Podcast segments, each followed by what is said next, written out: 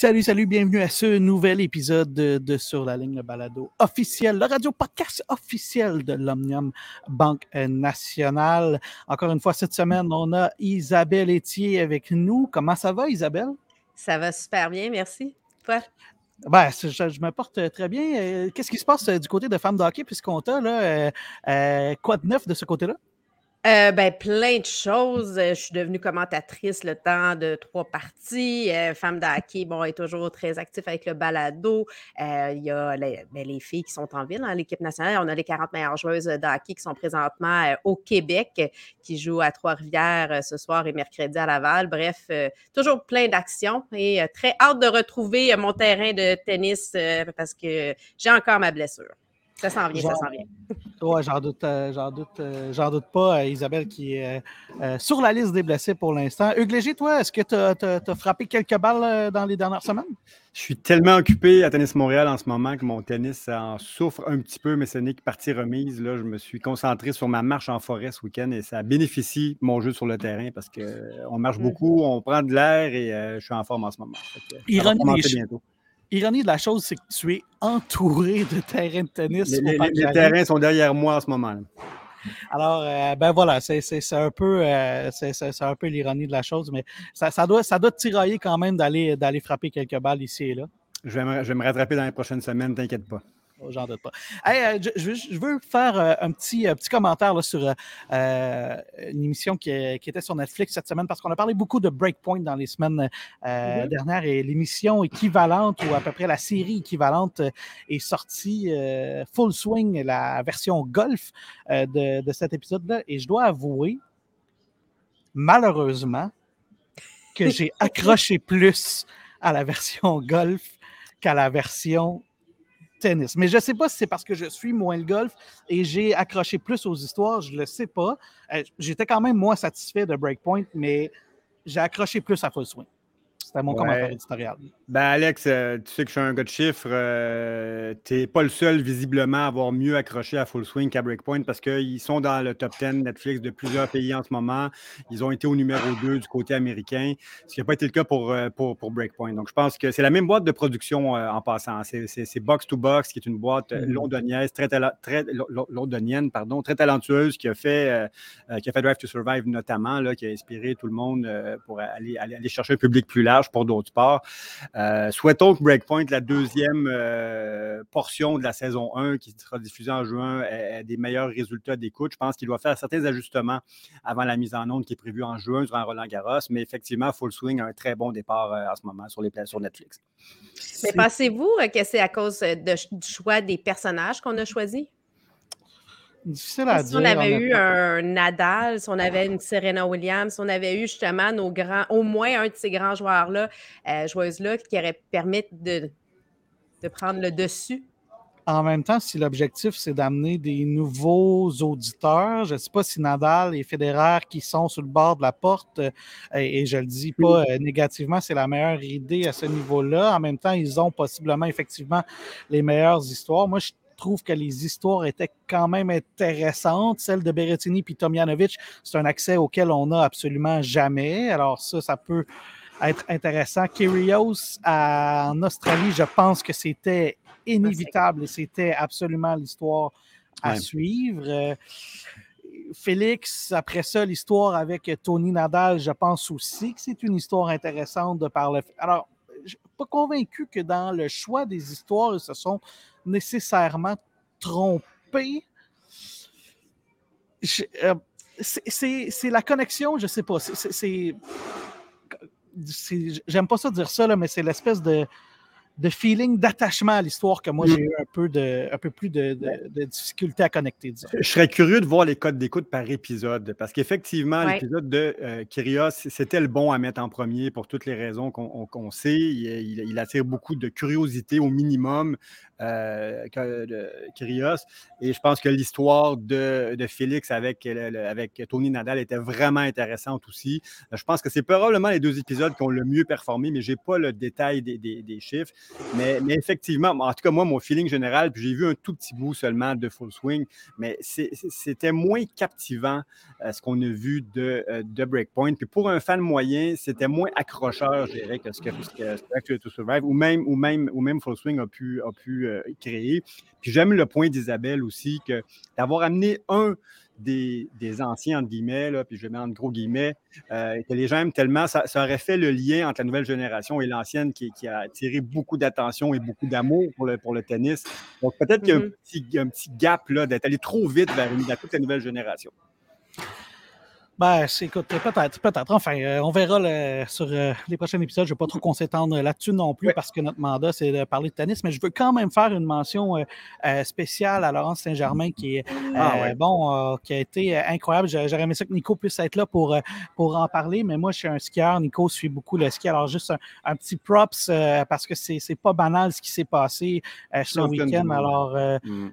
puis bon, écoute, tu bats Michaela Scheffrin qui passe à l'histoire comme une des plus grandes skieuses de l'histoire. Euh, puis au Canada, euh, je le sais pour, euh, pour un fait parce que j'ai coaché beaucoup de ski dans ma vie, mais on est beaucoup plus historiquement, on est plus, plus fort dans les épreuves de vitesse. voilà, c'est exact. C'est là que je m'en allais, Alex. Je vais rebondir un peu là-dessus. Effectivement, elle gagne en slalom, il faut le souligner. Moi, je suis de l'époque des Crazy Canucks. Hein, ça, encore une fois, ça traduit mon âge. Donc, euh, Paul Podborski. Ken ah, Steve euh, donc, euh, qui gagnait en, en downhill, en descente. On a eu des grands champions en Super G, en géant, mais en slalom, c'est la première fois. Donc, vraiment, là, c'est un sacré accomplissement. Je ne sais pas si les gens ont réalisé ce week-end, mais effectivement, Nico en a très bien parlé avec notre collègue Paul ce week-end et de, de, de de ce qu'on met dans l'eau à, Saint-Fériol, les neiges, parce que c'est mm. un, un, patelin de grands champions dont Alex Harvey vient aussi. Donc, euh, mm-hmm. quelle fierté là, pour, le Québec, cette victoire de Laurent Saint-Germain. Oui, exact. Alors, c'est juste un petit mot. Euh, je sais que Nico est un grand fan de sport amateur, alors c'était plus euh, pour lui que je voulais faire cette petite mention-là. Mais parlons de tennis puisque c'est notre mandat, mesdames, messieurs. Mm-hmm commençons avec les résultats canadiens et euh, bon, commençons avec Félix Auger Aliassim. Défaite encore de finale, Hugues. Je pense que c'est une défaite honorable. Est-ce que je me trompe? Euh, cette fois-ci, je ne suis pas d'accord avec toi parce que les conditions, après avoir une fiche de 0-4 contre Medvedev, on sait que Medvedev est un peu une bête noire pour Félix, mais là, on jouait en indoor, en, situation donc pleinement contrôlée à l'intérieur. Rappelons que les, trois, euh, les quatre titres de Félix en 2022 ont été euh, gagnés à l'intérieur, dont celui de Rotterdam il y a tout juste un an où il avait eu son premier titre majeur avec, avec 500, 500 points qu'il devait défendre. Moi, je donnais une bonne chance à Félix d'aller chercher ce match-là, mais là, on a retrouvé le Medvedev, qui était numéro un au monde il y a, pas, il y a à peu près un an. Mm-hmm. Euh, Félix n'est même pas passé proche. C'est une, une, défaite sèche en 2-7. Euh, Medvedev a gagné le tournoi, a aussi gagné la huitième place de, Félix par le fait même. Il est passé devant au classement. Il est passé de la onzième à la huitième place. Euh, je pense que c'est une défaite qui a dû faire mal un peu à Félix, parce que c'était son tournoi qu'il voulait protéger, son titre qu'il voulait protéger. Et je pense qu'il était prêt dans ces conditions-là aussi, où il y a eu tellement de succès à, à l'intérieur à faire un bon match à Medvedev. Mais là, on a retrouvé le chess master qu'on trouve tellement bon ici euh, au podcast de Medvedev. Il a dominé ce match-là. Et ce qu'il ne faut pas oublier dans le cas de Medvedev, c'est que, ouais, là, tu parles de sa position au classement, mais il n'a pas joué Wimbledon, lui non plus, l'année passée. C'est un faux 11e mondial. C'est un faux 11e. C'est un faux 11e mondial. C'est un gars qui calibre top 3, top 5, top 2, top 1, sans, sans, aucun problème. Alors, c'est pour ça que moi, dans ces conditions-là, je, je, je, sais que Félix était euh, un candidat certain à remporter ce tournoi-là, mais moi, je ne mettais pas Félix favori contre Medvedev. Euh, toi, Isabelle, est-ce que tu t'attendais à voir euh, Félix battre Medvedev? S'attendait-tu à voir euh, euh, défendre son titre? Tu l'as approché comment ce match-là? Ben moi, c'est mon cœur qui a parlé. J'espérais qu'il le mhm. batte. Euh, je l'ai vu très, tu sais, comme quand il est arrivé sur le terrain, je le sentais confiant, je le sentais solide psychologiquement. Et j'ai vu tranquillement, plus la partie avançait, plus cette confiance-là s'est traitée. Pas complètement, on s'entend. Félix a fait un gros travail là-dessus et, il est à milieu d'où est-ce qu'il était quand il a commencé sa carrière au niveau des pros, mais on sentait vraiment là, que plus ça allait, là, plus Medvedev, justement, là, il était comme euh, tellement. Il avait réponse à tout. À chaque fois qu'il essayait quelque chose, il, ne pouvait pas. Puis là, ben, à un moment donné, ça commence à venir jouer. Tu sais, t'as beau dire qu'il euh, il est, bon puis qu'il a été meilleur, mais tu n'as pas le choix. Même si tu ne veux pas, psychologiquement, tu as le petit, euh, la petite second cut, thought, qu'on dit en anglais, là, tu sais, la petite, mm-hmm. Petite, pensée qui vient comme tu t'hésites dans tes coups, tu manques, tu n'as pas le service que tu voulais avoir, tu n'as pas exactement le, le, le 100 Fait que c'est ce que j'ai vu, mais c'était quand même un, très bon match. Moi, j'ai pas euh, j'ai aimé ce que j'ai vu quand même. Là. Pour un amateur de tennis, c'est intéressant à regarder. C'est difficile à affronter Medvedev parce que c'est certainement un des gars qui retourne le plus de balles. Il joue tellement loin derrière la ligne de fond. Euh, il se donne beaucoup de temps. Il se déplace vraiment rapidement. Alors, c'est un gars que euh, si tu es agressif et tu frappes les lignes, ça, tu vas te donner des chances de gagner, mais il faut que tu joues les, les bas pourcentages pour battre un gars contre Medvedev. Sinon, sinon il est presque invincible. il est très difficile alors, Hugues, lui, qui dit, ben là, il faut passer à un autre niveau. Moi qui dis, euh, ben, quand même, je ne suis pas convaincu qu'il aurait pu euh, euh, le battre. Je n'ai rien enlevé à Félix, mais pour moi, Medvedev est un meilleur joueur que lui et on s'en reparlera. Mais Alex, deux, points. Euh, donc, Medvedev est champion du tournoi. Belle victoire contre Sinner mm. en finale en 3-7. Encore une fois, il réussit à trouver une façon de, gagner un match après avoir perdu le, premier set. Mais je voulais, je revenir sur Félix un, peu quand même parce qu'effectivement, il dégringole. En fait, il perd une place au classement du, classement annuel, du classement rolling. Donc, on défend nos points semaine après semaine. Et là, il n'a pas pu défendre ses 500 points. Donc, il descend un petit peu. Medvedev passe devant. Mais si on regarde à la race, euh, qui est le classement calendrier, je pense que ça reflète plus la réalité du début d'année de Félix. Euh, hier, il était 27e à la race. Et je pense que ça reflète un peu mieux là, ce qui se passe en ce moment avec, avec Félix. Donc, c'est pour ça que je disais, c'est important que les prochaines semaines, avant le Sunshine Double, euh, qu'ils prennent un peu de confiance, qu'ils aillent chercher au moins un quart ou une demi-finale, notamment à Doha cette semaine on va en parler plus tard. Mais il est un peu en retard, je suis certain, sur ses objectifs de l'année 2023 jusqu'à maintenant, Félix. On avait parlé, euh, pour euh, avancer au classement, il avait beaucoup de points à défendre euh, en début de, saison. Là, il va tomber dans une période où il a beaucoup moins de points à défendre. S'il peut aller chercher des points, ça va l'aider drastiquement parce qu'il y a une période là, avant, avant Wimbledon où c'est un peu plus tranquille de ce qui s'est passé la, saison passée dans le cas, de, dans le cas de Félix. on va y revenir à Raphaël Nadal. À Raphaël Nadal, mon Dieu. Ben, je, voulais, je voulais jumper là-dessus, justement, le fait qu'il a passé du temps avec Raphaël Nadal, pensez-vous que ça peut l'aider justement à développer sa confiance? Euh? Pas, euh, pas, tu parles de Félix? Oui, Félix qui a passé du temps avec lui, ils, se sont retrouvés justement au camp. Académie de Nadal. Oui, il va à son académie, ouais, il s'entraîne là, euh, évidemment avec Tony Nadal. ben écoute, je peut-être, euh, j'imagine que ça peut pas nuire d'être encadré de, monde comme ça, mais tous les grands joueurs, tous les joueurs du top 10 sont bien encadrés, alors euh, ça va prendre peut-être plus que ça. Nicolas Richard, comment vas-tu? Ça va bien vous-même? Ben, ça va, ça va. Merci de, merci de te joindre à nous. On est en tout début d'épisode. Je sais que tu étais euh, en affectation avec la presse. Alors, ben, merci de te joindre à nous, mon cher ami. Hugues, bon, revenons on va, on fera pas euh, trop les autres résultats des Canadiens parce que lundi passé, quand on s'est parlé, à peu près tout le monde était déjà éliminé du côté féminin. C'est le cas de Chapeau-Valov aussi du côté euh, masculin. On va regarder ce qui s'en vient du côté des Canadiens euh, un peu plus tard dans l'analyse des tournois, mais avant, revenons sur effectivement cette victoire de Medvedev en finale contre Sinner. C'est tout un tournoi qu'il a reconnu, Medvedev, quand même, parce que, bon, il aura battu quand même Félix, il aura battu Grigor Dimitrov, Botik Van de, Van de Zanchoup, le nom le plus compliqué à prononcer dans le tennis. Et tu prononces très bien, hein, by the way, tu t'en mhm, sors très bien à chaque fois. Bien gentil. Euh, et Alejandro Davidovich Fakina, ancien champion de Repentigny, je le mentionne à chaque fois. Euh, alors, il a connu tout un tournoi et, et battre Dimitrov 6-1, 6-2, alors que Dimitrov venait de battre Karatsev, Urkac, Dominor. Écoute, sans dit long, là, je, regarde, je veux rien, je sais, là, Félix, il a, il a connu, euh, il aurait pu le battre, mais en même temps, Medvedev, quand tu regardes comment il a détruit le reste de la compétition, euh, je pense que, je pense que c'est une belle victoire et contre Sinner qui arrivait d'une finale en plus. C'est une, une, belle victoire pour, pour Medvedev à Rotterdam. On retrouve Medvedev en en très grande forme. Je pense que l'année 2022 l'a ébranlé pour plusieurs raisons. Évidemment, la mmh guerre en Russie, le fait qu'il ne pouvait pas jouer à Wimbledon. Donc, euh, il y a beaucoup de points qui n'ont pas été cherchés là. C'était une année un peu décevante pour lui. Mais là, ce qu'on a vu de, son jeu, c'est le Medvedev qu'on retrouve, tu le disais très bien, qui court toutes les balles, celui qu'on surnomme la pieuvre. On dirait qu'il a plus que deux bras, euh, qui retourne et qui se déplace très loin en fond de terrain. Donc, peu importe la puissance du, du service qu'il reçoit ou du joueur en face de lui, il trouve une façon, un, un, un tacticien hors pair et quelqu'un qui trouve des solutions dans toutes les situations. Encore une fois, il perd le premier set contre un Sinner quand même en forme depuis deux semaines. une finale, dit, euh, une victoire puis une finale. Euh, ça va bien pour Sinner. Défaite euh, de perte de 7-5 au premier set. Il réussit à enchaîner les deux autres sets après. Donc, Medvedev, attention, il est de retour en, marche vers le top 5 et pourquoi pas le top 3. Et il, va être un, il va être un contender là, pour, vraiment pour, pour les sommets du classement cette année. Ouais, ça, euh, ça c'est certain. Commentaire, Nico, sur euh, cette euh, victoire-là de Daniel Medvedev. Et je te laisse aussi un petit commentaire sur Félix, si tu veux. Oui, ben d'abord, Medvedev, ce que j'ai trouvé intéressant, puis Hugues le souligné, c'est qu'il a joué comme le numéro un qu'il était il y a quelques mois. Il a été d'aplomb, il a été sans tâche, il a été presque sans faire même.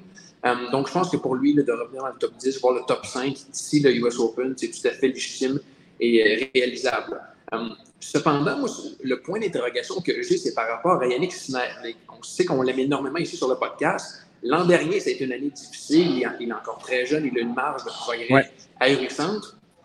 Mais je suis toujours mitigé à savoir est-ce que Sinner est un réel top 5 Est-il un top 10 ou va-t-il être un genre de top 10, top 15 euh, Il a très bien joué hier et je pense qu'il aurait pu quand même aller chercher ce match-là. Il avait très bien commencé. Un beau tournoi, un bon début de saison, somme toute.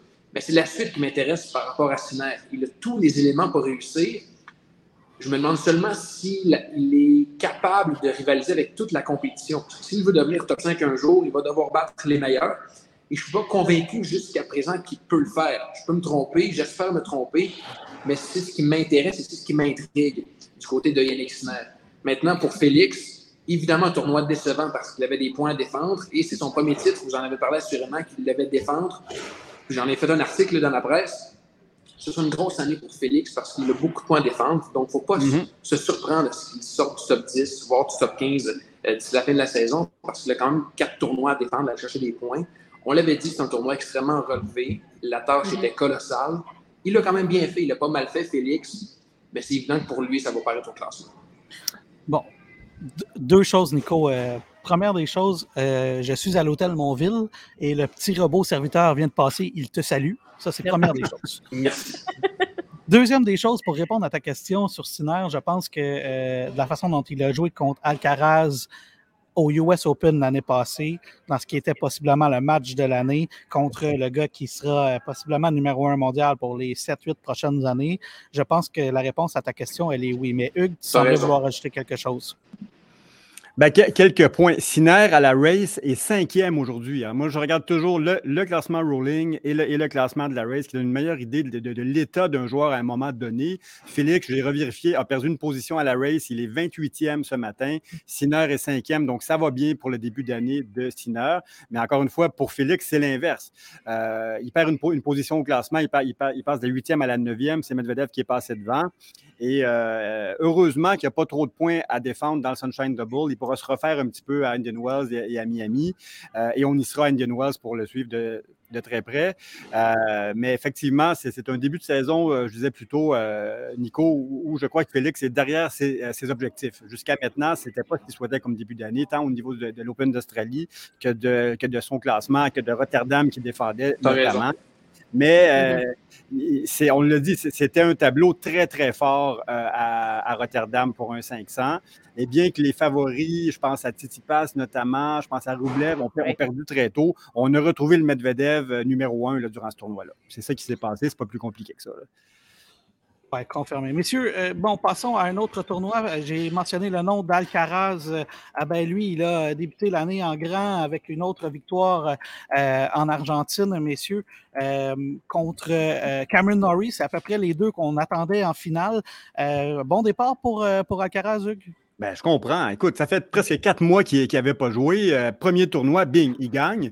Euh, et là, il enchaîne après euh, Buenos Aires avec Rio, donc qu'on appelle le Golden Double. C'est un autre, c'est un autre nom qu'on donne à, une série, là, donc cette série dans, dans l'Amérique du Sud. Alcaraz, s'il, gagne Rio cette semaine, il se rapproche de Djokovic et de reprendre le premier rang. Il sera à moins de 100 points parce que Djokovic ne joue pas cette semaine. donc, Alcaraz, sacré retour. On est très content de le revoir en pleine forme. Euh, bravo Alcaraz. Quelle, reprise il nous a démontré la semaine passée. Oui, exact. Euh, Isa, est-ce que c'est un joueur que tu suis? Euh, quand même, Alcaraz? c'est tellement. C'est le prochain gros nom de, Oui, puis moi, je pense que c'est bon pour le tennis d'avoir un Carlo je pense que s'il peut redevenir numéro un, ça va amener les gens à regarder sympathique, euh, travaillant, euh, gros sourire, euh, spectaculaire aussi. je pense que c'est ce qu'on a besoin et c'est ce qu'on aime. si je reviens rapidement sur Medvedev, je le regardais jouer. c'est beau de voir comment les échanges, on dit tout le temps qu'au tennis masculin, souvent, c'est des points rapides. C'est pas ça qu'on a eu en fin de semaine. Et Carlo est capable de faire ça aussi non, c'est sûr que moi, je le surveille.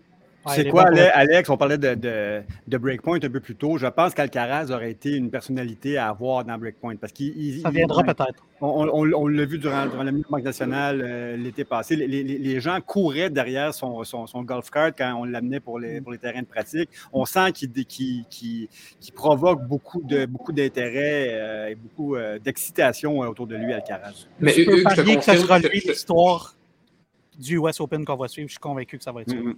J'allais juste dire que je peux te confirmer qu'il va être dans la deuxième vague de Breakpoint. Ah ben, ah, ben voilà. Je pense que c'est une bonne chose, ça va aider. Très bien. Et juste, pour compléter, Alex, si tu veux, pour, euh, sur Alcaraz, ça m'a confirmé une chose cette semaine-là, c'est que Carlos Alcaraz n'a qu'une chose en tête d'ici la fin de l'année, et c'est Roland Garros. Parce qu'il a choisi de jouer la terre battue. Là, il s'en va à Indian Wells, il s'en va à Miami, de gros tournois, de gros Masters 1000 ça aurait été logique, comme la plupart des autres joueurs, qui choisissent d'aller à Rotterdam, notamment pour disputer des matchs sur dur. Et il a choisi d'aller en Amérique du Sud pour jouer euh, sur terre battue. Ça me confirme que ce qu'il veut, c'est battre Nadal à Roland Garros. ça, c'est si Nadal y joue, mais il veut certainement finir avec, avec le trophée Bon Point. On va passer euh, rapidement aux autres tournois parce qu'on est déjà, euh, on a déjà pas mal de trucs à parler encore. Sviatek, Nico, qui a été absolument dominante, incroyable. Euh, alors que certains commençaient à douter, elle vient de frapper un grand coup, elle. Ben, j'étais un de ceux-là dans un article paru plus tôt cette année. Je, l'ai dit. Si ce ne sera pas une grosse, ben, pas que ce soit une grosse année. Ce sera une année en deçà de ce qu'elle a connu l'année dernière. Mais là, il est en train de faire mentir. Écoute, elle n'a pas seulement gagné, elle a dominé tous ses adversaires. C'était beau à voir. Va-t-elle reprendre cette séquence? Bon, ça m'étonnerait qu'il y ait 37 en ligne, soyons honnêtes, parce que c'est historique. Mais ça ne m'étonnerait pas. Moi, un petit swap américain, Indian Wells et Miami, je ne serais vraiment pas surpris. Ça se pourrait, ça se pourrait très bien. Elle bat en finale une fille comme Jessica Pegula. Isa, tu disais que tu avais écouté ce, match-là. Tu avais remarqué quelque chose du côté de Jessica Pegula, par contre? Bien, je, je, l'ai senti, euh, puis je vais reprendre les mots de Marianne Pelletier, c'est que je la sentais agacée. Je, la sentais mmh. comme pas tout à fait. Je n'ai pas senti une Jessica comme euh, on l'a vu. Puis on le sait qu'elle a vécu beaucoup de choses sur le plan personnel. Euh, bon, tu sais, sa mère qui, a été euh, très malade, en fait, qui a fait un ACV, qui est en train d'essayer de reprendre. Elle, est sortie justement par rapport à ça, malgré qu'elle avait gagné en double, justement, avec Coco Goff dans ce même tournoi-là. Mais pour moi, je n'ai pas vu une Jessica 100% mais j'ai vu quand même l'irritant. Tu sais, c'est irritant quand tu as quelqu'un que tu essayes puis tu pas il n'y a pas moyen d'ébranler. C'est encore la même chose de ce côté-là. Les gars étaient imperturbables. C'était. On, eh, ben sentait qu'elle tentait de trouver des solutions, mais elle n'était pas capable, Jessica. Écoutez, il faut, il faut dire, là, euh, si encore une fois je reviens sur les chiffres, elle a perdu dans tout le tournoi, dans tout le tournoi, que cinq jeux. C'est un, record, de l'ère, c'est un record de l'ère Open. Donc, il faut le dire, là, elle vient, d'écrire un autre, un autre chapitre du livre des records. Et ce, et ce record-là datait de, Wimbledon au début du siècle dernier. Là. Donc, euh, c'était quand même incroyable de perdre cinq jeux. Puis il y avait des, des mèmes assez rigolos euh, où, on la, on la, qualifie de, Bagel Queen ou de, ou de, pâtissière des bagels en chef, parce qu'elle donne beaucoup de zéros à ses adversaires. Euh, mais perdre cinq jeux pour gagner un titre, c'est quand même exceptionnel. Ce qui est certain, c'est que les bagels vont bien se vendre, chez IGA. Excellent. Bravo. Bravo Alex. Ce, sera tout. Ce sera tout. Ce sera tout. à la semaine prochaine. Euh, à la semaine prochaine. Euh, passons à un autre tournoi. Rapidement, je veux un petit mot sur euh, Taylor Fritz qui remporte Delray Beach. bon, lui aussi, c'est un autre que certains ont peut-être commencé à douter, mais va remporter un tournoi. Cela dit, il n'y avait pas grand monde dans ce tournoi-là, honnêtement. Là. Il y avait Chapeau qui était là, mais ça s'est terminé rapidement. Hugues, commentaire rapide sur cette victoire de ben, Fritz. Taylor Fritz qui gagne euh, à la maison. Euh, aussi un joueur euh, qui s'installe comme une force régulière du top 10. Il est sixième à la race en ce moment. Taylor Fritz, belle victoire, mais évidemment, on attendait Chapeau Valov dans ce tournoi-là beaucoup plus loin. Il perd, il perd, il perd d'entrée. ça aurait fait une belle finale, Chapeau Valov, Fritz. Mais donc, Fritz a quand même bien, bien, bien gagné sur ce tournoi-là. Très belle performance et c'est un joueur qui va, qui va continuer, selon moi, d'avoir une bonne saison. On sait qu'il il va aborder euh, le Sunshine Double avec, confiance. Il avait été cherché, c'était Miami euh, euh, l'an passé, donc en pleine forme Taylor Fritz. L'histoire, par contre, qui m'a marqué à Delray Beach, et Isa, je vais te laisser, je vais te laisser porter cette histoire-là parce que pour moi, c'est pas le gagnant qui aura marqué ce tournoi-là. il y a un autre, un jeune homme du nom de Matija Pekotic, 784 quatrième joueur mondial. Pourquoi je parle de lui, ça? Parce que euh, c'est quelqu'un qui ben, en fait, oui, c'est un joueur professionnel, mais c'est quasiment un joueur amateur parce qu'il y a un un emploi à temps plein, en fait, euh, en Floride. Il, travaille, il s'entraîne les matins et les soirs. Il a dû demander une journée de congé, en fait, une deuxième journée de congé parce que son tournoi allait trop bien. Donc, euh, quand on regarde ça, c'est quand même inspirant. Ça me donne espoir que je vais peut-être pouvoir continuer ma carrière de, tennis. Non, pas du tout. Euh, je fais des blagues, je vais continuer à payer pour jouer au tennis. Je ne serai jamais payé pour, pour jouer au tennis, mais c'est vrai que c'est beau. c'est un Croate qui a immigré, justement, qui travaille à tous les jours et qui n'a euh, pas abandonné son rêve euh, quand même de, continuer. Euh, il n'est pas arrivé là en se disant qu'il était pour prêt, mais il ne croyait pas tant à ses chances de gagner et pourtant, il a, quand même réussi à avancer dans ce tournoi-là. Écoute, ce qui n'a pas de bon sens dans cette histoire-là, c'est qu'il a battu Tennis Sangren en qualification. Tennis Sangren, c'est un ancien top 40 mondial ou à peu près. Et après ça, bon, il devait jouer contre Jack Sock, ne croyait pas vraiment à ses chances. Ben, il a battu Jack Sock, qui est un des bons joueurs de sa génération quand même, euh, disons-le. Alors qu'un gars qui travaille à temps plein dans une firme d'investissement vienne battre des joueurs de ce calibre-là, c'est ce que je disais à Ordonne. Hugues, il y a encore de l'espoir pour toi. Mais laisse-moi faire un petit parallèle. C'est la réalité des joueuses de hockey professionnelles. Elles ont toutes un emploi à temps plein et elles jouent au hockey le soir et le week-end. Sauf que la différence, c'est qu'elle joue contre des joueuses qui ont la même réalité que elle. Et elle ne joue pas contre un, un, Jack Sock qui joue à temps plein sur le circuit de l'ATP. Alors, quelle histoire qui, euh, qui, aura été marquée, Nico? Je ne sais pas si tu vas ajouter quelque chose euh, sur ça, là, mais écoute, moi, c'est vraiment l'histoire qui m'aura marqué. Il y a un film à faire avec cette histoire-là, honnêtement. Nico, il va falloir que tu actives ton micro si jamais tu veux. C'est mon, mon, premier podcast. Non, c'est juste pour compléter qu'effectivement, c'est une belle histoire. C'est le genre de, de récit, tu dit, peut faire des films, qui peut faire des livres, mais en même temps, Jack Sock doit sentir mal en catalogue ce matin d'avoir perdu contre un job à temps plein. Moi, c'est plus oh, cet angle-là. Oui, là, il, y a le, il, y a le, gagnant, mais il y a tous ceux qui l'ont battu qui doivent se dire pourquoi est-ce que je suis à la bonne place? Qu'est-ce que j'en fais? C'est bon pour le, le malheur des uns et le bonheur des autres.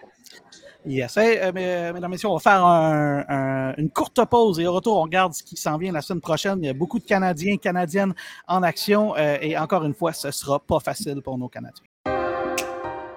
Gâtez-vous avec un séjour douillet au cœur des festivités de Montréal. Profitez d'un rabais de 35% sur les magnifiques suites de l'Hôtel Montville.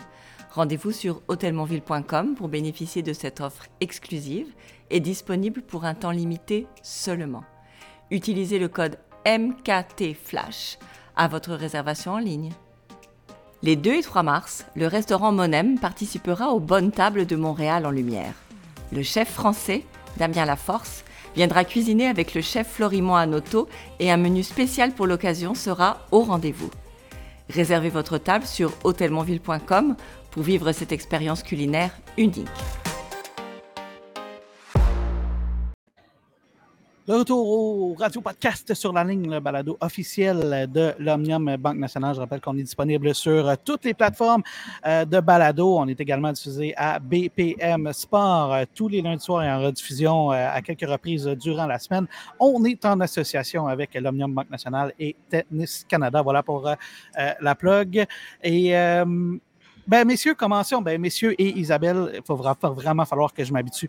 Euh, commençons à Dubaï, parce qu'il y a beaucoup de, Canadiennes qui sont en action. Euh, je vais commencer avec euh, Leila Annie Fernandez qui a passé euh, Grabner au premier tour. Mais au deuxième tour, ce sera Iga Zviatek, Madame Bagel, Hugues. Ce ne sera pas facile pour Leila. Oui. Euh, écoute, c'est le test ultime de son début de saison. Moi, je, serais content euh, ou contente si j'étais là d'avoir ce match-là parce que ça va vraiment donner la mesure d'où son jeu se situe. Et elle, elle devrait jouer détendue. Elle, devrait, elle a tout à gagner. Rien à perdre. Donc, euh, écoute, j'ai bien de voir ce que ça va donner, mais évidemment, Sviatek fait peur en ce moment pour ce qu'on vient de dire un petit peu plus tôt dans le, dans le segment euh, précédent. Euh, mais bon, elle a enchaîné une grosse semaine. Elle est peut-être un peu, un peu fatiguée, on verra bien, mais moi, j'espère que, que Léla va laisser aller ses coups. Elle, elle, a tout à gagner, je le répète.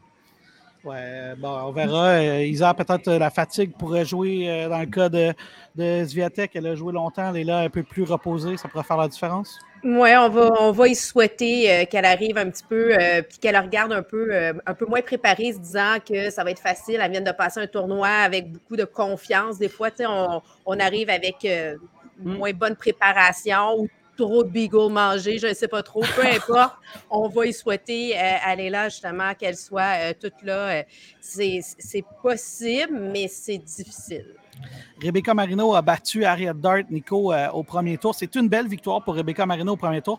Par contre, elle s'est inclinée au deuxième tour contre Marsa Vora. Est-ce qu'on est satisfait d'un deuxième tour pour Rebecca Marino dans un tournoi comme Dubaï, qui est un WTA 1000? Je pense qu'à son, à son stade, chaque premier tour où on lui offre un peu d'argent, c'est l'essentiel présentement. Oui, évidemment, qu'elle veut gagner, on veut tous que Rebecca gagne des points présentement, dans une année où elle se reconstruit, où on sait qu'elle est capable de passer un, deux, trois tours, évidemment qu'il y a plus d'attente, qu'il y a plus de pression qu'il y a deux ou trois ans. Je pense qu'encore aujourd'hui, son but, c'est de passer les premiers tours, ramasser un peu d'argent dans la cagnotte, puis, euh, puis en profiter ultimement. Mais juste pour faire revenir sur Leila, si tu me le permets, Alex, brièvement, peut-être que Leila ne joue pas son meilleur tennis présentement. En fait, assurément, elle se cherche plus que jamais depuis le début de sa carrière. Mais si à la fin de l'année, elle se retrouve exclue du top 50, il faudra se rappeler des tableaux désavantageux qu'elle a eu. C'est un peu, elle me fait penser un peu à Pospisil à une certaine époque. Rappelez-vous, lorsque Pospisil, dans les grands chemins, affrontait toujours un gars classé top 10 ou top 5, on se disait, il y a tout ce qu'il faut, mais ces tableaux sont difficiles.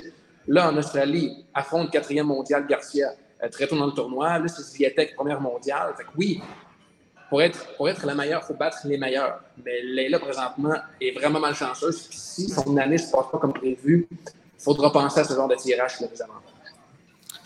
Intéressant. Euh, ben, tu, fais bien, tu fais bien de souligner, Nico. Euh, enfin, on verra dans le cas de, de Léla, mais euh, Enfin, les espoirs sont pas si élevés ça. Dans le cas de Bianca Andrescu, bon, elle non plus, elle n'a pas une adversaire euh, facile. Ribakina, qui est certainement une des meilleures joueuses des six derniers mois, Hugues, sur le circuit. Euh, elle est en action au moment où on enregistre le, podcast. Euh, veux-tu nous faire un update et comment, à quoi tu t'attends pour ce match-là? Bien, évidemment, elle joue contre la championne en titre de Wimbledon, finaliste du Australian Open. Euh, toute une joueuse euh, Ribakina. Euh, écoutez, on sait que Bianca peut battre les meilleurs, mais je pense qu'elle n'a pas repris, encore une fois, son rythme de jouer à ce, à, ce, niveau-là d'une manière régulière. Donc, au moment où on se parle, je regarde le dernier update au niveau du score. 4-2. Je vous dis ça tout de suite. Mais c'est le genre de match pendant qu'il Donc, donc 4-2 dans le, dans le, premier set avec un break là, pour euh, Ribakina, 35 dans le, dans le septième jeu, un jeu important, on le sait. Si ça pouvait la breaker maintenant, ça serait important, mais euh, ça serait un gros avantage là, pour, euh, pour Bianca de revenir maintenant dans le set parce que ça peut dérouler assez vite après. Donc, c'est un premier tour très difficile pour elle. Alex, c'est le genre de, de, de match que j'aurais aimé voir lorsque Bianca était à son pic. Ben oui, c'est ça, ça. C'est un match où les deux filles sont hyper agressives. Deux filles qui prennent la balle très tôt dans le rebond. Deux filles extrêmement polyvalentes qui ont des coups hallucinants, qui ont vraiment une variété de coups qui est très, très exceptionnel. Donc, de voir, là, bon, Bianca est pas son meilleur, on le sait, tandis que Rybakina joue possiblement le meilleur tennis de sa vie. Donc, de voir ce match-là avec deux filles qui, qui auraient été au sommet, ça aurait été du bon mois absolument. Ouais, ouais, tu fais bien. Euh, c'est très possible que ça ait été un match explosif. Malheureusement, dans un contexte, comme euh, Hugues le mentionnait, ben, c'est pas. Euh, Bianca, elle n'est pas à 100% Je veux avancer rapidement parce qu'on on a encore beaucoup de trucs à parler. Bon, dans ce tableau-là, il y a quand même euh, je regardais les tableaux, puis il y a beaucoup, le tableau, puis il y a beaucoup, beaucoup de match-up intéressants au deuxième tour. Euh, Zviatek Fernandez, match popcorn, assurément. Euh, Pliskova Sakari au deuxième tour, l'ancienne mm-hmm. numéro un mondial contre une peut-être future numéro un mondiale. Caroline Garcia, qui est peut-être la deux ou troisième meilleure joueuse des six derniers mois, contre Madison Keys. Anisimova, qui a remporté Melbourne un peu plus tôt cette année, pas les, pas les internationaux d'Australie, mais le, le, tournoi préparatoire contre Azarenka. et on a également euh, dans ce tableau-là. Euh, Krajcikova contre Kazatkina. Écoutez, il y a vraiment beaucoup de matchs intéressants et Ostapenko contre Frovirtova.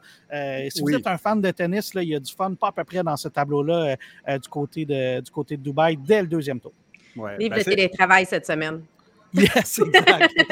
exact, exact. Bon point. Hugues, tu voulais acheter? Ben, c'est un WTA 1000 et ça paraît, je veux dire comme ça. C'est un, un, super, super gros tableau. Puis encore une fois, je le répète, pour nos deux Canadiennes d'entrée, euh, pour Andrescu et pour Léla, c'est l'opportunité de, de, marquer un coup important. Ça va être un gros, un gros défi, mais bon, euh, elles, doivent, elles, doivent, aller, aller, aller chercher quelques matchs comme ça parce que leur classement va leur imposer ce, ce, ce, ce genre de rencontre là, dans, les, dans les deux premiers tours, là, euh, du moins en début de saison.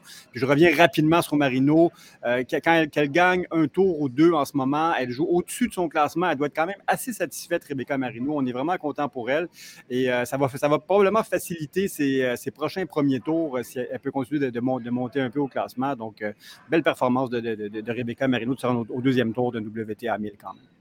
Yes. Et puis, bon, elle perd quand même. Elle a quand même battu Ariette Dart, qui n'est pas, euh, qui est pas commode euh, au premier tour. Alors, euh, elle peut au moins repartir avec ça dans ses poches. Passons du côté des hommes à Doha. Félix Auger-Aliassime affrontera Koubler au premier tour, à 74e joueur mondial, au premier tour, à son premier match. Ce sera un match de deuxième tour, évidemment. mais il est 0-1 contre Koubler. Alors, il ne pourra pas prendre ce match-là à la légère. Et je regardais son tableau. Euh, il y aura fort à faire s'il veut aller loin encore dans ce tableau-là parce qu'il y a beaucoup, beaucoup de, monde. Hugues, est-ce que tu t'attends à voir, tu étais déçu de Félix la semaine passée, rebondir cette semaine? Ben, bon, tout d'abord, il est deuxième favori, je tiens à le dire. Hein. C'est Rublev qui est euh, premier favori du tournoi à Doha euh, cette année. Koubler, je pense que Félix, dans cette deuxième rencontre, va aller chercher cette victoire-là. Et il y a un tableau qui est quand même assez, assez prenable, jusqu'à éventuellement en demi-finale, où il retrouverait qui? Daniel Medvedev. Donc, euh, je pense que le, que le, parcours est tracé pour, euh, pour, euh, pour Félix.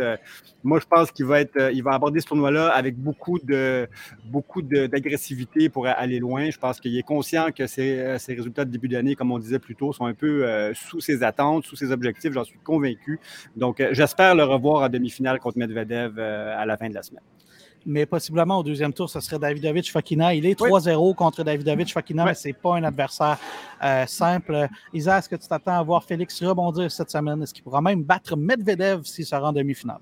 Ben, on le sait qu'il est capable de le faire, il l'a fait déjà une fois. Donc, euh, ça sera à voir. Euh, moi, j'espère qu'il va arriver fort pour sa première partie parce que des fois, de faire face justement à Jason Cobbler comme ça, si je comprends bien, il a joué une fois contre lui et il l'avait perdu l'année dernière. Donc, il euh, faut faire attention.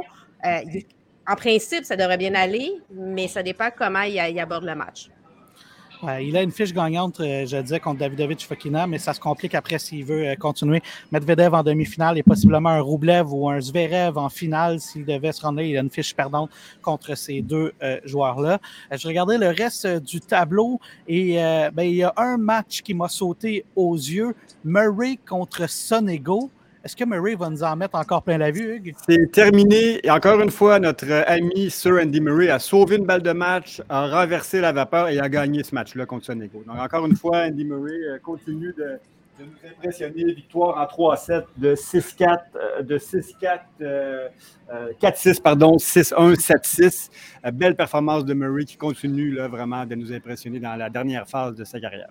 Nico, il faudra faire une deuxième partie du documentaire euh, Resurfacing parce qu'il nous en fait vivre de Ah ouais. toutes les couleurs, lui, depuis quelques mois. Je le dis à chaque fois qu'on en parle, ce gars-là est même plus supposé de marcher. Et il gagne des matchs de tennis. Fait que non, non, c'est spectaculaire. C'est spectaculaire. Isa, un commentaire sur Andy Murray continue de nous faire vibrer. Ah ben moi, Andy Murray, euh, autant lorsqu'il est sur le terrain qu'en dehors, de par ses paroles sages. Je faisais une conférence la semaine dernière et justement, je ramenais, euh, quand il avait parlé à Wimbledon, de son commentaire lorsqu'on on- il avait dû commenter euh, la demi-finale de la dernière fois. un Américain avait passé en demi-finale, de répondre « a male player » pour rappeler qu'il n'y a pas juste des hommes comme athlètes. Fait que moi, Andy Murray, il a mon cœur, bien entendu. Euh, C'est un grand autant sur le terrain qu'en dehors. Ouais, c'est le, le féministe en chef de, du, du- de l'ATP. Il, euh, le représente très bien. C'est tellement un bel ambassadeur pour le sport, pour le tennis euh, en général. Euh, bon, dans les autres tournois à surveiller, on va passer rapidement. Alexis Galarno est en action dans un challenger aux États-Unis. On va surveiller ça. Et à Rio, tu en parlais un peu plus tôt, Hugues, euh, Alcaraz et Cameron Norrie sont les têtes d'affiche. Je serais pas surpris de les revoir en finale, ces deux-là. Une fois de plus, ils sont les têtes de série euh, 1 et 2. On va faire une courte pause et au retour, euh, ben, chronique euh, La valeur du tennis et Isabelle aussi a une belle chronique pour nous. Au retour de la pause. Gâtez-vous avec un séjour douillet au cœur des festivités de Montréal. Profitez d'un rabais de 35% sur les magnifiques suites de l'Hôtel Montville. Rendez-vous sur hôtelmontville.com pour bénéficier de cette offre exclusive et disponible pour un temps limité seulement. Utilisez le code MKTFlash à votre réservation en ligne. Les 2 et 3 mars, le restaurant Monem participera aux Bonnes Tables de Montréal en Lumière. Le chef français, Damien Laforce, viendra cuisiner avec le chef Florimond Anoto et un menu spécial pour l'occasion sera au rendez-vous. Réservez votre table sur hôtelmontville.com pour vivre cette expérience culinaire unique. Quelques trucs qui ont fait euh, jaser cette semaine. Je suis tombé là-dessus. Euh, euh, le CEO, le, ben, le président directeur général de Lacoste, qui a fait un commentaire un peu particulier Mm. à l'effet qu'il n'aurait pas pris Nadal dans son équipe et qu'il est particulièrement satisfait d'avoir Novak Djokovic. Je te laisse t'arranger avec ça. Alors, Thierry Guibert, Thierry Guibert, le CEO de Lacoste, a fait une sortie qui n'est pas passée inaperçue, mais qui était un peu prévisible. Parce que euh, moi, moi, je fais partie de ceux depuis le début de la saison qui posent la, la question est-ce que Djokovic est un problème pour la popularité du tennis avec des codes d'écoute très décevantes au Australian Open, la finale des Mhm. femmes qui a dépassé largement celle, celle des hommes, euh, à un moment où Djokovic rattrapait Nadal à- avec ses 22 titres euh, en major. Euh, et bon, il y a eu une sortie de l'ancien directeur sportif de Nike il y a quelques jours qui disait on comprend que Djokovic, que les marques aient moins envie d'être- associées à lui qu'à Nadal et Federer notamment. On sait que le, que le ratio commandite-bourse pour Djokovic est complètement disproportionné par rapport aux autres gars du Big Three. Beaucoup moins de commandites, évidemment. Et l'ex-directeur sportif de Nike qui dit c'est comme s'il y avait un nuage noir autour de lui tout le temps. Euh, donc, c'est donc, c'est la Mhm. première sortie qu'on a vue cette, cette semaine sur les réseaux sociaux. Et Thierry Guibert, donc CEO de Lacoste, qui sort en disant Écoutez, nous, on est tellement contents d'avoir Djokovic avec nous. Jamais on aurait choisi un joueur comme, comme Nadal avec Lacoste. Donc, il, il a bien saisi l'opportunité de faire parler de Lacoste, qui, dans le, le big picture des marques euh, du tennis, est, est un petit joueur. hein. C'est Nike et Adidas qui dominent outrageusement, parce que 80 des, des- des joueurs sont avec une ou l'autre des, des grandes marques. Euh, et Lacoste, évidemment, qui est resté à travers les tempêtes et l'ouragan de 2022 en début de saison. Moi, je me posais la question, est-ce que Lacoste va rester avec lui euh, durant, la, durant le passage euh, de, l'Open d'Australie? Et Thierry Guibert a été assez habile, en fait, selon moi, de dire ça, parce qu'il a dit, OK, nous, on défend notre poulain, on croit à Djokovic, c'est le meilleur au monde, on est content d'être avec lui. Et il lance une petite flèche à, à Nike en même temps. Donc, je pense que finalement, c'était assez habile, mais ça continue d'alimenter cette, euh, cette discussion-là sur, euh, la popularité ou les enjeux d'un point de vue commandite et d'un point de vue appréciation de Novak Djokovic dans le tennis. Isa, tu es en marketing aussi, c'est ta spécialité. Euh, moi, j'ai de la misère à m'expliquer un commentaire comme ça, à part de parlez-en bien, parlez-en en mal, mais parlez-en. Ouais. Est-ce que tu y vois autre chose que, que ça là-dedans? Ben, en fait, moi, ce que ça me démontre, c'est euh, la personnalité et les valeurs de la marque Lacoste. Euh, ils vont dans euh, la performance, dans les chiffres. on n'est pas dans la personnalité. Nike, on le sait, c'est just do it. Il y, a, un, côté un peu plus rebelle. rebelle, mais humain aussi, tu sais, comme il, y a, une espèce plus accessible. Tu sais, Nike est accessible à tout le monde, même si les prix sont assez élevés. Il, reste que c'est quand même une marque qui est démocratique plus, selon moi, que Lacoste, qui est quand même plus high-end. Je ne sais pas si tu es d'accord avec moi, Hugues? Ben, la, la, Lacoste est plus connue pour sa marque euh, mode que ses, ses, vêtements techniques, je vais le dire comme ça. Le, fameux crocodile de, Lacoste, bien que ça vienne de René Lacoste, un, des grands mousquetaires du, tennis français, euh, ils sont plus dans le lifestyle, effectivement, que dans le, que dans le technique. mais effectivement, Nike, historiquement, a joué beaucoup plus sur le volet rebelle, avec les Kyrios, avec les Agassi, avec les McEnroe, si je reviens plus loin, qui ont toujours... Tiger Wood avec Tiger Woods, Bo Jackson au, football et autres sports. Donc, euh, eux, ils se sont plus euh, vraiment été dans, ce côté un peu plus, euh, comment dire, rebelle du, sport. mais je pense, je pense qu'effectivement, pour, pour, pour, Thierry Guibert chez Lacoste, c'était une occasion de, de, de, faire parler d'eux tout simplement. Parce que je ne suis pas sûr que tant de gens que ça ont fait un sondage comme ça. Qui sait qui est le commanditaire des, des vêtements de Djokovic? Là, si tu ne suis pas le tennis comme nous à chaque semaine, c'est pas tant connu que ça. Il a été avec Uniqlo, il a été avec, avec Sergio Tacchini avant, il y a eu beaucoup de marques. Je ne suis pas certain que les gens savent tant que ça que c'est Lacoste qui est avec lui. Donc, je pense que Thierry Guibert a été assez habile de répondre à l'ancien directeur sportif de, Nike en disant ben, écoutez, nous, on aime beaucoup Djokovic, euh, on ne voudrait pas avoir quelqu'un d'autre que lui. Donc, je pense que ça, a été effectivement dans, dans, dans, cette position du marketing. Parlez-moi de bien, ben, parlez de, moi en mal, mais parlez de moi. Et je pense qu'ils ont gagné de, la notoriété sur la marque euh, Lacoste avec le tennis, avec cette sortie-là. Donc, en conclusion, pour toi, ce n'est pas un faux pas, c'est planifié d'attaquer Raphaël Nadal. Oui, parce que c'est son, son, son poulain, Djokovic. Il faut qu'il qu'il l'appuie. Et ça va peut-être justement générer quelques ventes pour ceux qui aiment Djokovic. Ceux qui ne l'aiment pas, ils ne l'aimeront pas plus. Mais ceux, ceux qui ne savaient pas trop et qui l'aiment bien, ils disent Ah, peut-être je vais avoir du Lacoste moi aussi pour supporter Djokovic. Intéressant. Euh, parlant de joueurs qui portent un Lacoste, Daniel Medvedev en est un. C'est vrai.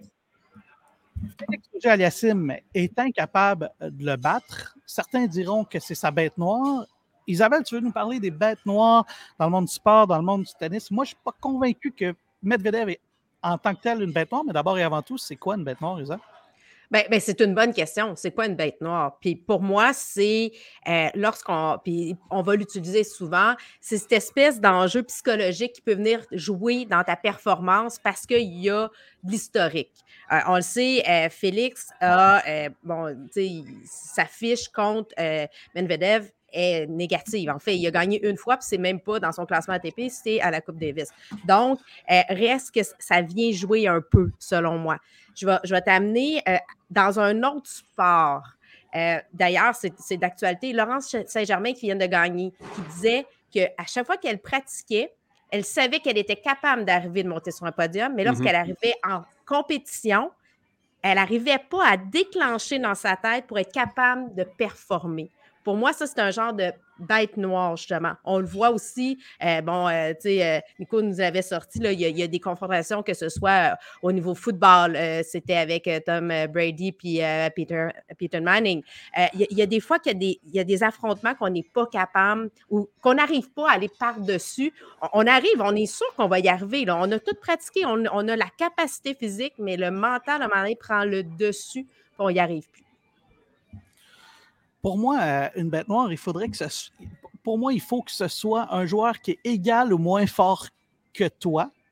Euh, parce que s'il est juste meilleur que toi, ben, il te bat parce qu'il est meilleur que toi. Pour moi, mm. il y a ça qui rentre aussi en jeu euh, dans la définition. C'est pour ça que bon, dans mon cas à moi, puis j'en parlais un peu plus tôt aujourd'hui, c'est que euh, Medvedev, il est supérieur à, Félix. Mais quel autre, as-tu d'autres exemples euh, pour nous? Parce que je pensais, euh, entre autres, à Shelby Rogers contre les Canadiennes. J'ai sorti ses stats cette semaine, ça n'a pas de sens, là. Ah non, je pense qu'elle est 2-0 contre Eugénie Bouchard, elle est 2-0 contre Bianca, 3-1 contre Léla. C'est comme elle est. Exact. elle est tout simplement au-dessus. Il y a eu aussi, euh, je pense qu'il y, a, un autre, qui, qui est-ce qu'on avait sorti là? Euh, euh, ben, Dustin Brown contre Nadal? Oui, ça, ben, tu vois, ça, je, je, voulais partager celui-là parce que pour moi, la bête noire, c'est quelqu'un qui joue dans ta tête. Tu as, raison, Alex. C'est vraiment quelqu'un au niveau talent, tu te dis, ben, il devrait pouvoir gagner ou c'est un talent supérieur ou, ou, égal. Mais cette personne-là réussit à trouver une, façon de te battre. Ceux, qui n'ont pas vu les, les, matchs de Dustin Brown contre euh, Nadal, notamment à Wimbledon, c'est toute une toute une prestation. Là. Il, il, il, venait au filet sur toutes les balles d'Austin Brown, il, jouait sur tous les types d'effets, mais il a, complètement déconcentré Nadal. Il a joué dans sa tête. Et pour moi, il a vraiment son numéro, donc, donc 2-0. Euh, contre Nadal, il n'y a pas beaucoup de joueurs qui ont ce genre de, ce genre de fiche-là. Donc, c'est quelqu'un qui joue dans ta tête, une, bête noire. Et, Dustin Brown, ce qui est intéressant, je ne sais pas si vous avez déjà vu cette histoire-là, mais lui, il racontait que dans des tournois de niveau challenger, euh, euh, au début et au milieu de sa carrière, cordait lui-même ses propres raquettes et ceux des autres joueur pour aller chercher des revenus supplémentaires. Puis après ça, il va battre Raphaël Nadal. Ça vous donne euh, le type de underdog qu'il est. Ben, moi, si je joue contre lui, je ne veux pas qu'il corde ma raquette. Il peut faire un petit je ne sais pas, là, mais il ne respectera pas nécessairement ma pression que j'ai besoin. C'était peut-être pas contre des adversaires, euh, des adversaires euh, directs. mais il y en a d'autres. Moi, je pense que Cameron Norrie, sa bête noire, c'est Félix Auger-Aliassime. Bon, il l'a battu récemment. on verra comment la rivalité va se, va se développer. Mais pour moi, ce sont deux joueurs qui sont de niveau euh, euh, pratiquement égal, mais pour une raison euh, qu'on ignore, ben, Félix semble toujours ou presque avoir le dessus sur Cameron Norrie. Alors, ben, ça, c'est intéressant. Hugues, avais-tu d'autres exemples en tête? Ben, écoute, si je reste dans le tennis, euh, à un moment donné, Ivan Lendl a eu le numéro de John McEnroe et McEnroe ne réussissait plus à gagner. Autant il l'a dominé jusqu'en 84. Euh, après cette finale de Roland Garros où McEnroe menait 2-7 à 1, 4-2, Lendl avait renversé la vapeur pour gagner ce match-là en 5-7 et gagner son premier titre majeur à Roland Garros. Euh, et après ça, je pense que McEnroe a eu une ou deux victoires seulement contre Lendl et Lendl le battait constamment. Donc, euh, il y, a plusieurs exemples quand même dans le tennis, là, où il y a eu aussi des, des, revirements de, de, situation au fil des ans. Évidemment, beaucoup de joueurs du top, euh, du fameux Big Three ont des fiches ridicules contre, contre certains joueurs, là, des, 10-0, 15-0, 22-0. Ben, c'est pour ça que je veux dire, ces joueurs-là, moi, je ne les considère pas comme des bêtons, mais simplement comme des, joueurs supérieurs. Ah, ils ont eu, cela dit, moi, je me souviens de Thomas Berditch à un certain moment donné qui avait le numéro de Federer, là, euh, avait un peu de difficulté à le battre. Alors, il y a des fois, il y a des bêtes noires passagères, mais quand même, quand on regarde l'essentiel de la carrière, je peux vous dire que Federer a eu quand même le dessus sur, euh, sur euh, Thomas Berditch à, tous les, à tous les niveaux. je ne sais pas comment est-ce qu'on a fait pour passer à travers tous les sujets, mais on a encore une petite minute. Isa, tu voulais nous parler de Boom Boom Becker. Ben ah. oui, j'étais heureuse de voir ça. Euh, je lisais dans la presse à Berlin ce matin euh, du collègue euh, de notre ami Nicolas, Marc Cassidy, qui, Cassidy, qui nous parlait de justement un documentaire sur Boris Becker, qui on connaît, là, qui, a, qui a gagné son premier grand chelem à 17 ans à Wimbledon, puis l'année d'après, et quelqu'un qui, que j'ai vu jouer à Montréal dans, ma jeunesse, mais qui n'a pas eu nécessairement un après-carrière aussi, aussi glorieuse que durant euh, le temps qu'il était sur euh, le terrain de tennis. Donc, je trouvais ça intéressant et j'ai bien hâte que euh, ce documentaire-là soit disponible pour pouvoir aller le voir. Là, il est présenté, donc ce n'est pas encore disponible pour tout le monde, mais il raconte vraiment toute justement la déchéance qu'il a vécue après, malheureusement. il y a des fraudes là-dedans. il, a caché des, des, péris. bon, il a même fait de la prison, là, si je ne me trompe pas. Bref, mmh. c'est quand même désolant à voir, mais intéressant. Moi, ça me, ça me ça m'interpelle. Je ne sais pas pour vous, mais il me semble que j'ai envie de voir ça. Moi aussi, ça m'interpelle. Et Hugues nous en avait parlé dans une chronique un peu plus tôt cette année. Je pense aussi en des fins d'année passées, peut-être quand la nouvelle était sortie. Euh, bon, euh, c'est j'ai hâte de voir parce que jusqu'où on ira dans les confirmations des allégations. Bon, il y a eu fraude, ça, mais souvent dans les athlètes, c'est souvent bon, pas eux qui sont nécessairement responsables. Il y a peut-être un comptable derrière ça qui a fait des magouilles ou, comme ça. J'ai hâte de voir si on précisera ces, ces trucs-là. Mais effectivement, c'est un personnage assez mythique du tennis et qui aura fait jaser à l'extérieur du terrain, Hugues aussi euh, également. Oui, ben, c'est toujours un, peu triste hein, de voir l'histoire de, de, Boris Becker, comme bon, celle de Björn Borg aussi, euh, mm-hmm. des grands, grands champions, et ça se termine un peu euh, en déchéance. Là, c'est vraiment triste. Euh, heureux que Becker soit sorti de prison rapidement quand même, mais je pense qu'il a été aussi un peu l'artisan de ses problèmes au fil des années. Là. Donc, il n'a pas très bien géré ses, choses et il est parti sur la, sur la fête un petit peu trop aussi. Là. Je pense que ça a un petit peu dérapé, donc, mais je pense qu'il va revenir avec, avec une leçon apprise. Et je pense que, la fédération allemande l'accueille très bien pour la, suite aussi. Tous les joueurs étaient contents de, le voir revenir. Donc, je pense qu'on va voir Becker encore sur, le, sur, les, sur les terrains de tennis très rapidement. Mais c'est vraiment une histoire triste. Là, champion de Wimbledon, voilà, ça se termine pas très bien pour lui. Euh, moi, je suis très fan de ces documentaires-là, alors c'est sûr que je vais y jeter un œil assurément. Euh, écoutez, je dit tout à l'heure, je ne sais pas comment est-ce qu'on a fait pour passer tous les sujets dans les 50 quelques minutes d'émission, mais bravo à, vous tous pour votre euh, discipline. Encore une fois, c'est une excellente émission. Et ben, Nicolas Richard a dû nous quitter. Je parlais un peu précédemment, il était en entrevue avec la presse. Alors, Isabelle Etier, je vais te donner le lourd, mais prestigieux mandat de fermer l'émission. Eh bien, euh, là, écoute, c'est la première fois, je suis toute nerveuse. Là. Ouais, avec raison. Je vais bien faire ça. Là. avec raison. Ben, Hugues Léger, merci beaucoup pour euh, cette, euh, cette présence. Alexandre, merci. Mesdames et messieurs, merci et à la semaine prochaine. Bon tennis tout le monde.